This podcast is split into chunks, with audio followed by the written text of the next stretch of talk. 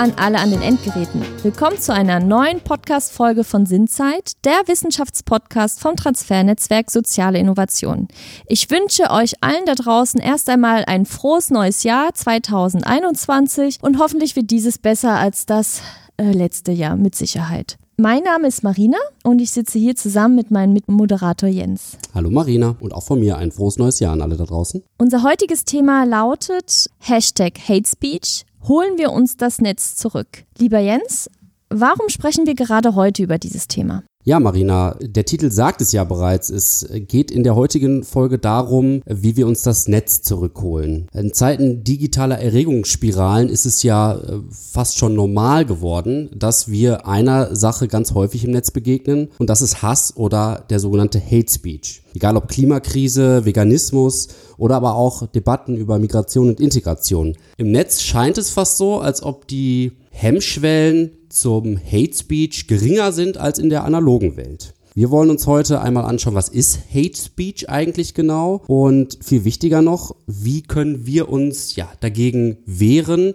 Äh, sollten wir uns überhaupt dagegen wehren? Und ja, als kleinen Einstieg habe ich auch ein Zitat mitgebracht aus einem Buch. Was soll einer alleine schon erreichen? fragte sich die halbe Menschheit. Allein bist du natürlich nicht in der Lage, gegen den Hass im Netz anzukommen. Aber das musst du auch gar nicht denn du wärst einer unter vielen, die sich dem Hass in sozialen Netzwerken entgegenstellen. Die Koexistenz in der analogen Welt funktioniert besser, als uns die Rassistinnen im Netz weismachen wollen. Holen wir uns das Netz zurück. Vielen Dank für das Zitat, lieber Jens. Es stammt nämlich von einem im November 2020 erschienenen Buch und zwar Bloggen gegen Rassismus.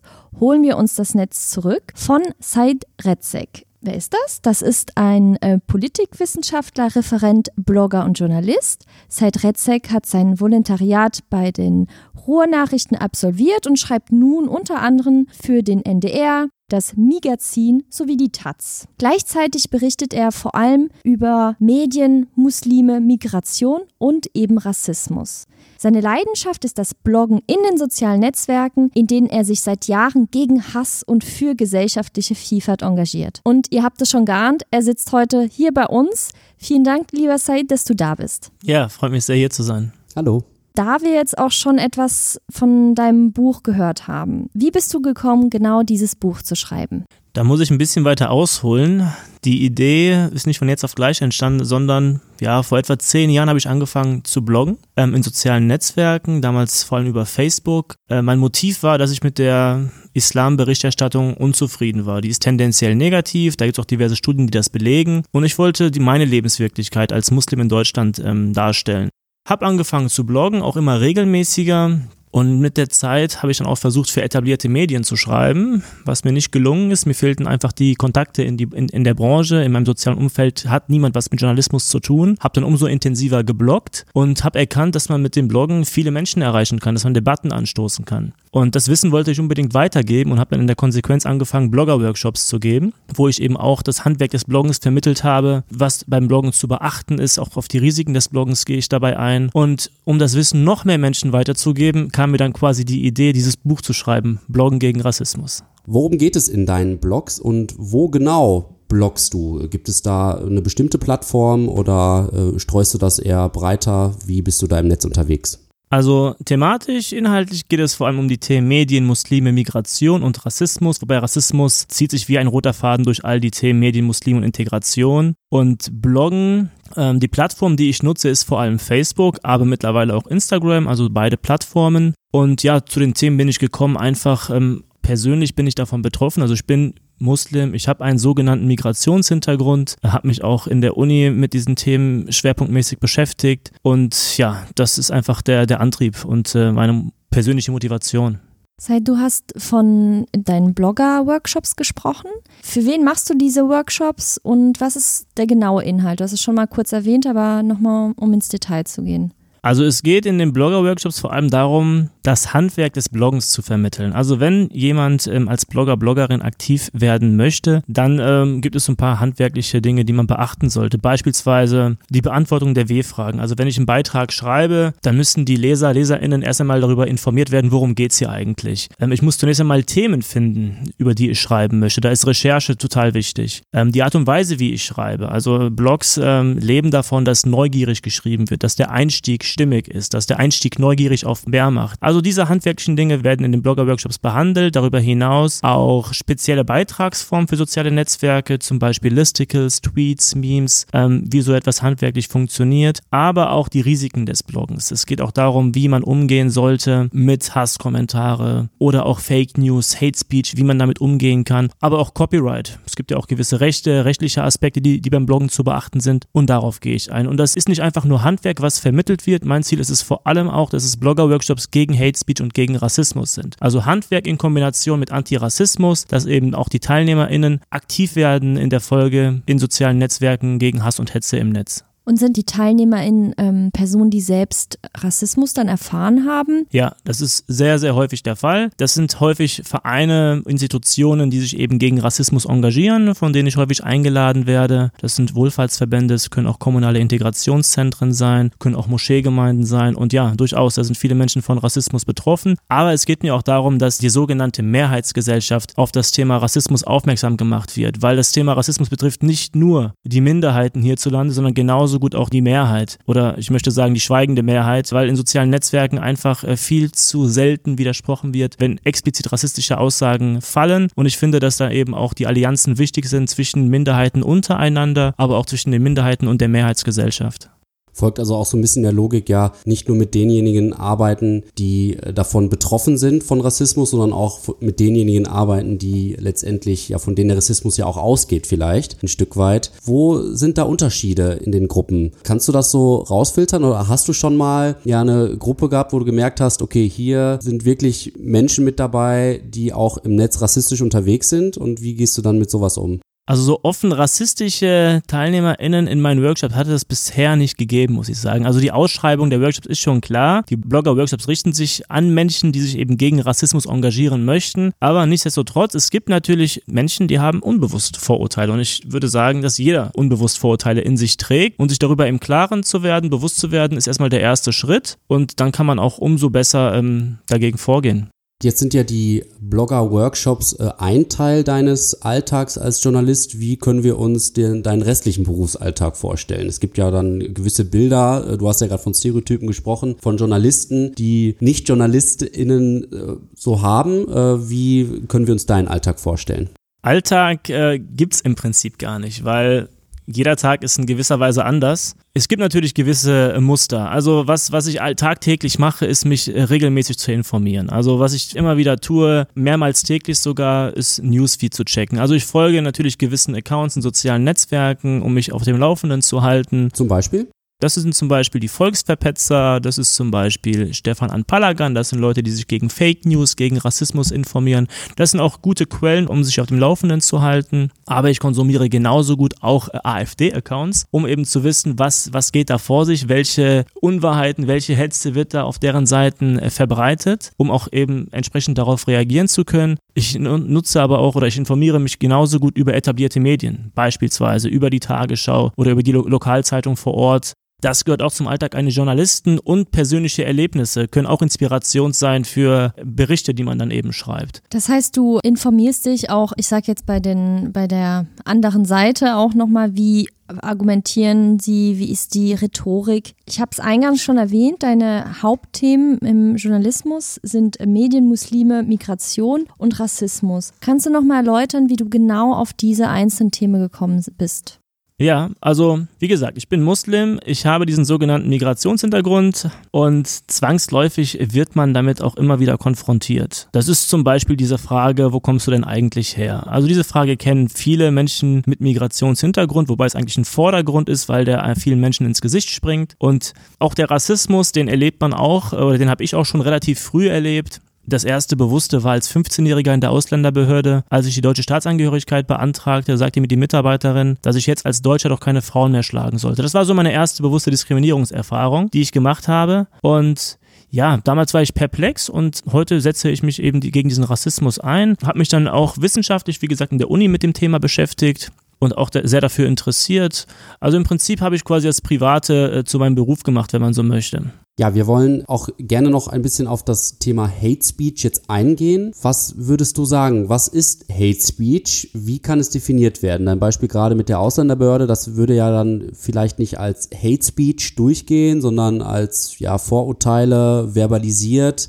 Äh, da ist sicherlich kein offener Angriff gewesen, wobei äh, auch das kann man ja vielleicht so oder so deuten. Was ist Hate Speech für dich? Also dieser Vorfall in der Ausländerbehörde, die Dame sagte ja, dass ich jetzt Deutscher bin oder Deutsch, Deutscher werde und dass ich dann eben keine Frauen mehr schlagen sollte. Im Umkehrschluss heißt es ja, Nicht-Deutscher schlägt seine Frauen. Also das würde ich schon eindeutig als Hate Speech bezeichnen, weil diese Worte eben eindeutig herablassend sind und sich aufgrund meiner Herkunft ähm, sage ich mal so, äh, geäußert worden sind. Und das zeichnet eigentlich Hate Speech aus. Wenn Menschen aufgrund ihrer Herkunft oder anderer diskriminierender Merkmale benachteiligt werden, ausgegrenzt werden. Und das ist in dem Fall gesch geschehen. Das kann analog geschehen, wie in der Ausländerbehörde, aber auch digital. Also es kommt immer darauf an, wie weit fasse ich Hate Speech. Analog und digital oder nur analog, nur digital. Ähm, Hate Speech kann begrenzt werden auf Straftatbestände oder auch auf unzivile Kommentare. Unzivile Kommentare wären beispielsweise beleidigende Aussagen, die aber noch im Rahmen der Meinungsfreiheit sind. Manche sagen ja, das ist auch noch eine Art von Hate Speech. Manche sagen aber nein, nur strafrechtlich relevante Kommentare sind Hate Speech, also so etwas wie Beleidigung, üble Nachrede, Volksverhetzung.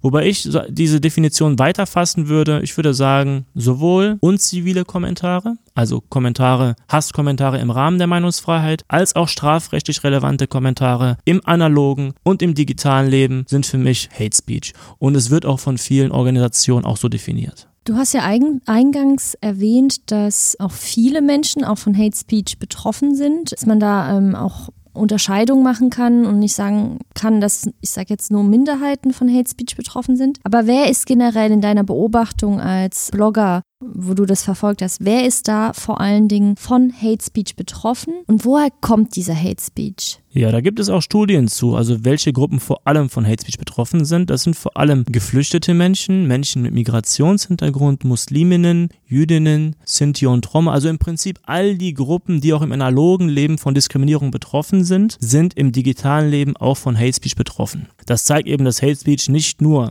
in Anführungsstrichen, nur ein digitales Problem ist, sondern auch ein analoges Problem und woher der Hass kommt. Der Hass kommt vor allem, auch das äh, zeigen äh, Studien, auch das zeigt die polizeiliche Kriminalstatistik, der Hass kommt vor allem von der rechten Seite. Also die polizeilich registrierten Hasspostings in den letzten drei Jahren zu über 70 Prozent kommen von rechts und die AfD beispielsweise ist die reichweitenstärkste Partei auf Facebook. Also auch aus der Ecke kommt sehr, sehr viel Hass. Also die Rechten allgemein sind sehr, sehr gut organisiert in sozialen Netzwerken. Also die verstehen das Handwerk wirklich perfekt. Sie wissen ganz genau, wie sie da vorgehen müssen, um viele Menschen zu erreichen, aber auch auf eine perfide Art und Weise, wie sie da vorgehen. Was glaubst du, woran liegt das, dass gerade die Rechten so gut organisiert sind? Es hält ja auch, sag ich mal, das linke Spektrum äh, niemanden auf, äh, sich dort gut aufzustellen. Das ist kein Zufall, weil die Rechten das Gefühl haben, dass sie in etablierten Medien nicht so dargestellt werden, wie sie sich selbst betrachten. Also dass sie verzerrt oder gar nicht dargestellt werden. Und aus diesem Empfinden heraus nutzen rechte Kreise ganz bewusst soziale Netzwerke, um quasi ihre Message, ihre Botschaften an die breite Bevölkerung zu richten. Was passiert mit denjenigen, die Hate Speech in ja, großem Maße abbekommen?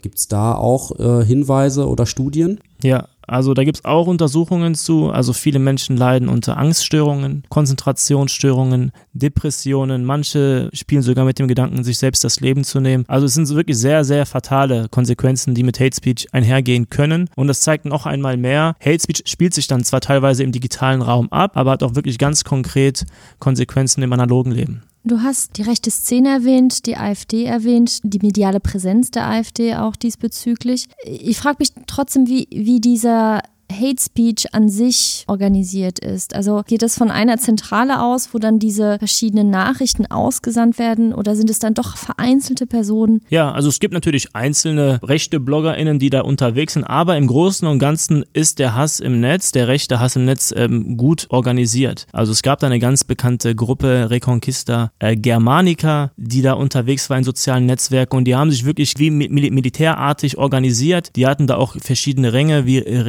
Rekruten und Generäle und die haben dann auch ganz gezielt in Kommentarspalten ihre Hass und ihre Hetze verbreitet. Also wenn die quasi mitbekommen haben, hier ist ein Artikel erschienen, der uns nicht äh, zusagt oder hier ist eine Person, die dann irgendwie auch gegen uns äh, vorgeht, dann sind die da quasi mit ihrem Herr, so sage ich einfach mal, um bei ihrer Sprache zu bleiben, rein in die Kommentarspalten, um dann auch ganz, ganz gezielt Hass und Hetze zu verbreiten und Menschen auch eben einzuschüchtern. Gibt es da Gegenmaßnahmen, auch seitens der sozialen Netzwerke, wo ja dann diese, diese Art Hate Speech auch immer passiert? Wie sind die organisiert, die Netzwerke, um diesem Problem entgegenzugehen? Man liest ja immer wieder, dass es da auch neue Bestrebungen gibt, jetzt gerade in Zeiten ähm, wir haben das im letzten Jahr ja gesehen von Donald Trump, da äh, Twitter immer wieder seine Beiträge auch äh, kommentiert hat mit entsprechenden Hinweisen. Wie sieht das äh, bei den Netzwerken aus? Ja, die sozialen Netzwerke haben reagiert, aber man muss dazu sagen, erst durch den Druck der Politik. Also es gab das sogenannte Netzwerkdurchsetzungsgesetz und die sozialen Netzwerke, die großen, wurden dazu verpflichtet, eindeutig strafrechtlich relevante Hasskommentare innerhalb von 24 Stunden zu löschen. Ähm, bei uneindeutigen hätten sie sieben Tage Zeit gehabt. Das hat natürlich dazu geführt, dass die sozialen Netzwerke auch hierzulande stärker den Fokus gelegt haben. Es wurden sehr viele Kommentare gelöscht. Wobei ich kein Fan davon bin, dass Hasskommentare gelöscht werden, vor allem nicht dann, wenn sie strafrechtlich relevant sind. Dann sind diese Hasskommentare eher ein Fall für die Justiz. Mittlerweile wurde da auch ein Stück weit nachgebessert beim NetzDG, sodass da eben auch diese Kommentare, die strafrechtlich relevant sind, auch an die äh, Behörden äh, gemeldet werden. Es gibt auch von Seiten der, der, der sozialen Netzwerke mittlerweile diese sogenannten Löschzentren. Also erst einmal gut, dass da auch äh, Hasskommentare gelöscht werden, wenn sie gegen die Community-Standards verstoßen. Es gibt also Kommentare, die äh, sind zwar nicht justiziabel, aber verstoßen gegen die Community-Standards und dann reagieren diese Löschzentren oder die MitarbeiterInnen in diesen Löschzentren eben. Problem ist dabei auch ein Stück weit, dass die Mitarbeiterinnen nicht juristisch geschult sind, dass die Schulungen relativ schnell über die Bühne gehen müssen und äh, insofern äh, werden da möglicherweise auch Dinge gelöscht, die nicht gelöscht werden müssten. Äh, Stichwort Overblocking. Und auf der anderen Seite wird möglicherweise auch zu wenig gelöscht. Also das ist, äh, also das Thema ist mittlerweile auf der politischen Agenda angekommen. Man geht auch verstärkt dagegen vor. Auch äh, der Staat äh, hat Gesetzesverschärfungen verabschiedet bei Hate Speech. Aber da ist noch eine, eine Menge zu tun.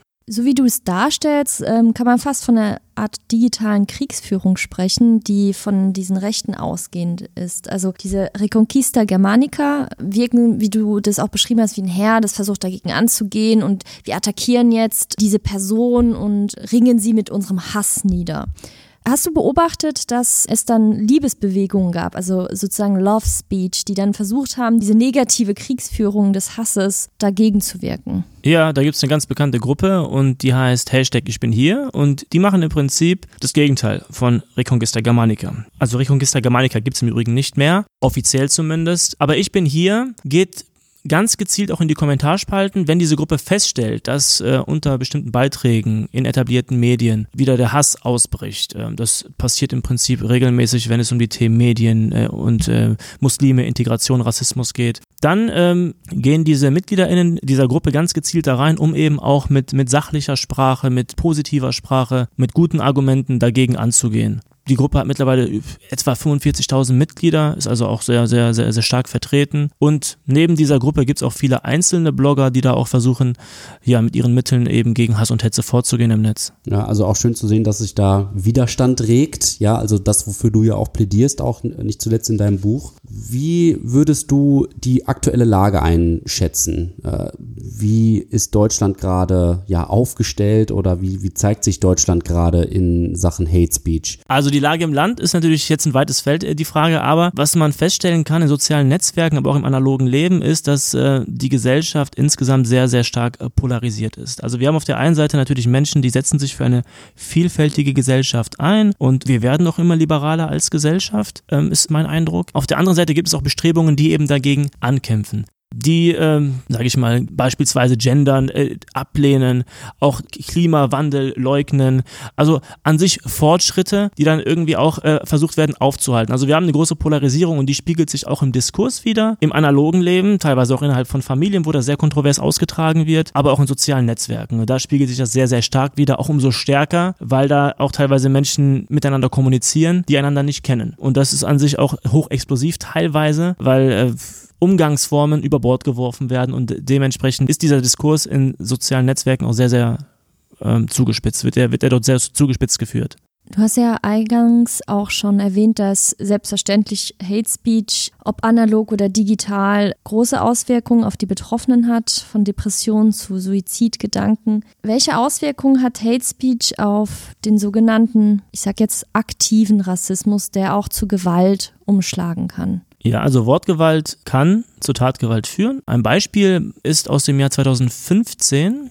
Da gab es einen Pegida-Redner, der immer wieder mit Hetze aufgefallen ist bei äh, seinen Reden. Und ein Jahr später hat er sich immer weiter radikalisiert, bis er dann quasi einen Anschlag verübt hat ähm, auf eine Moschee und auf das Kongresszentrum in Dresden. Das zeigt an einem konkreten äh, Fall, dass eben diese Wortgewalt auch zur Tatgewalt führen kann.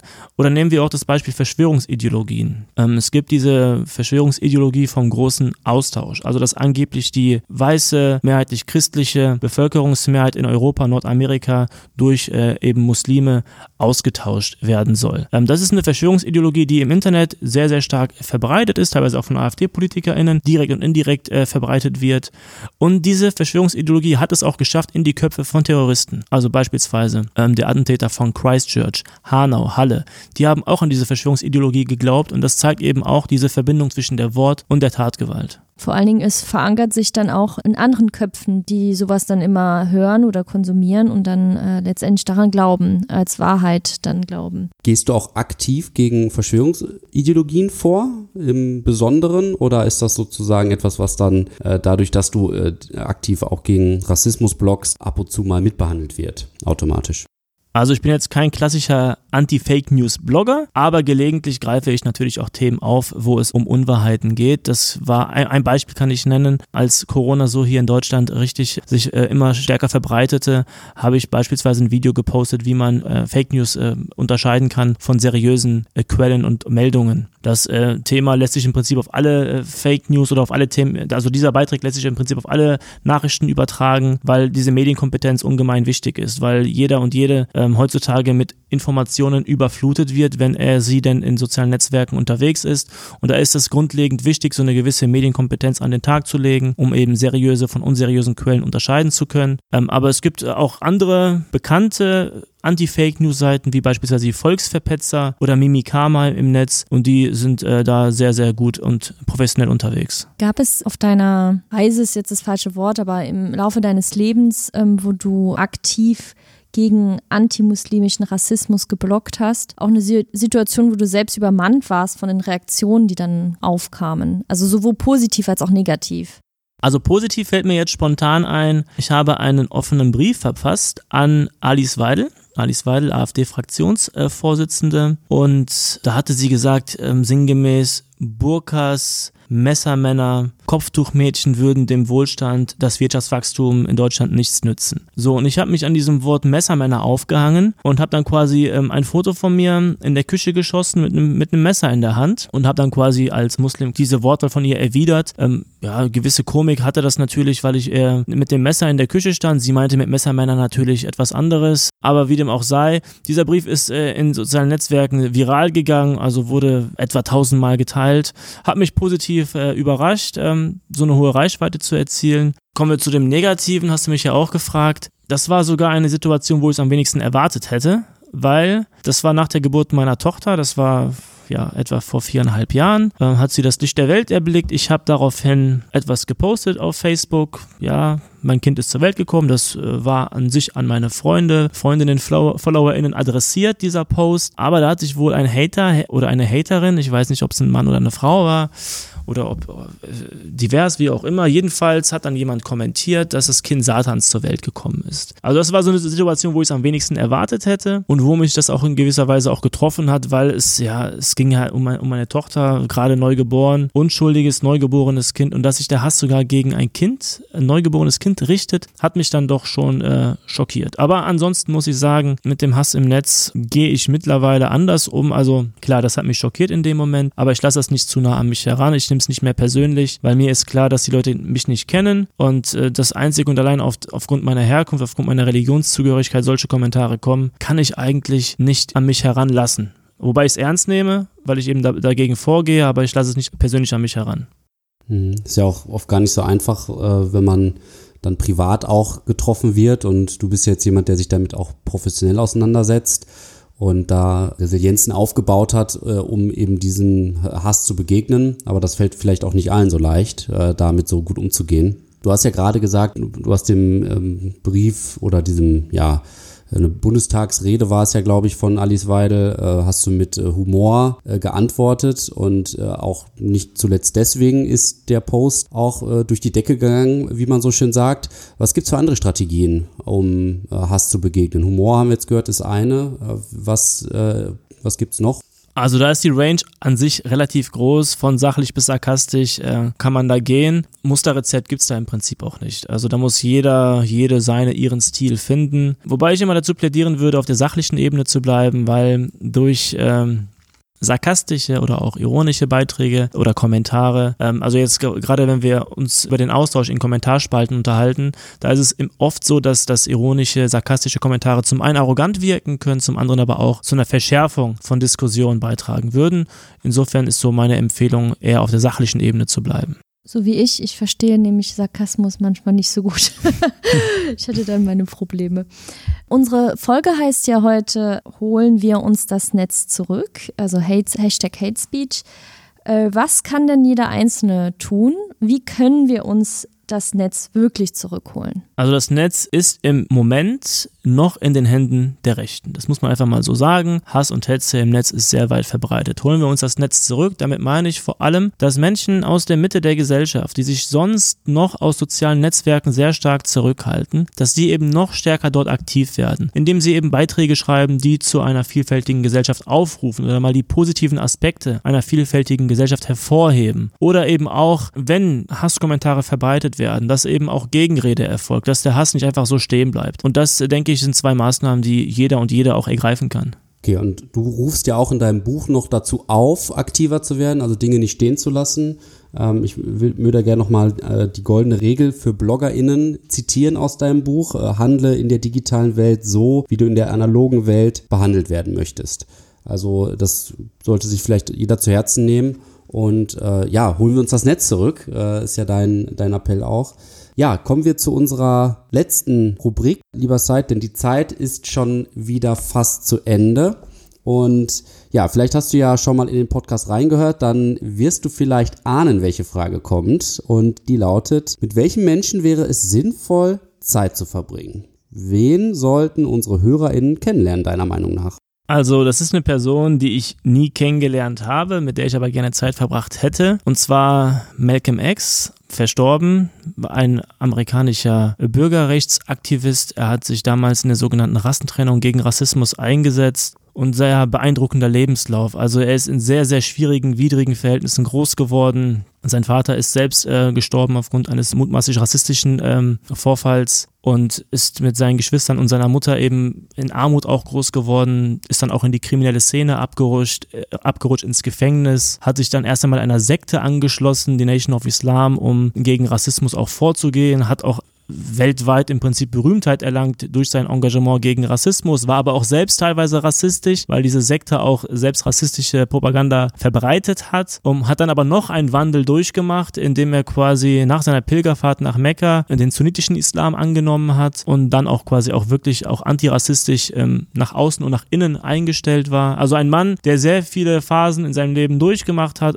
aus widrigsten Umständen sich quasi gegen Rassismus eingesetzt hat und äh, aus, aus meiner Sicht ein Vorbild, ähm, also für mich zumindest ein Vorbild und hätte ich gerne mal getroffen. Ja, vielen Dank. Äh, lieber Said und lieber Jens, das war's leider schon mit unserer Sinnzeit. Vielen Dank, dass du da warst, für diesen Einblick, sowohl persönlich, aber auch nochmal beruflich zu sehen, was du eigentlich machst und wie wir vorgehen können. Und ich glaube, wir wollen alle das jetzt auch nochmal sensibilisierter angehen, Jens, als Mission für uns. Auf jeden Fall. Falls ihr, liebe Zuhörerinnen, Interesse habt, dann folgt uns auf Instagram. Ihr findet alle Informationen in der Podcast-Beschreibung. Ihr könnt uns liken, abonnieren. Wir freuen uns über euch, denn Unsere nächste Folge kommt jetzt schon in zwei Wochen. Und zwar ist die mit Marion Riese aus dem Projekt Versorgungsbrücken Stadtversorgungslücken. Also ein interessanter Titel schon mal. Und die Folge geht um mehr als satt und sauber. Welche Pflege und Seelsorge brauchen Menschen und greift hier auch nochmal Themen auf, die wir in den vorherigen Folgen auch schon angegangen sind. Am 25. Januar geht's los und bis dahin wünsche ich euch, liebe ZuhörerInnen, eine schöne Zeit und nutzt eure Zeit sinnvoll. Tschüss. Ciao. Tschüss.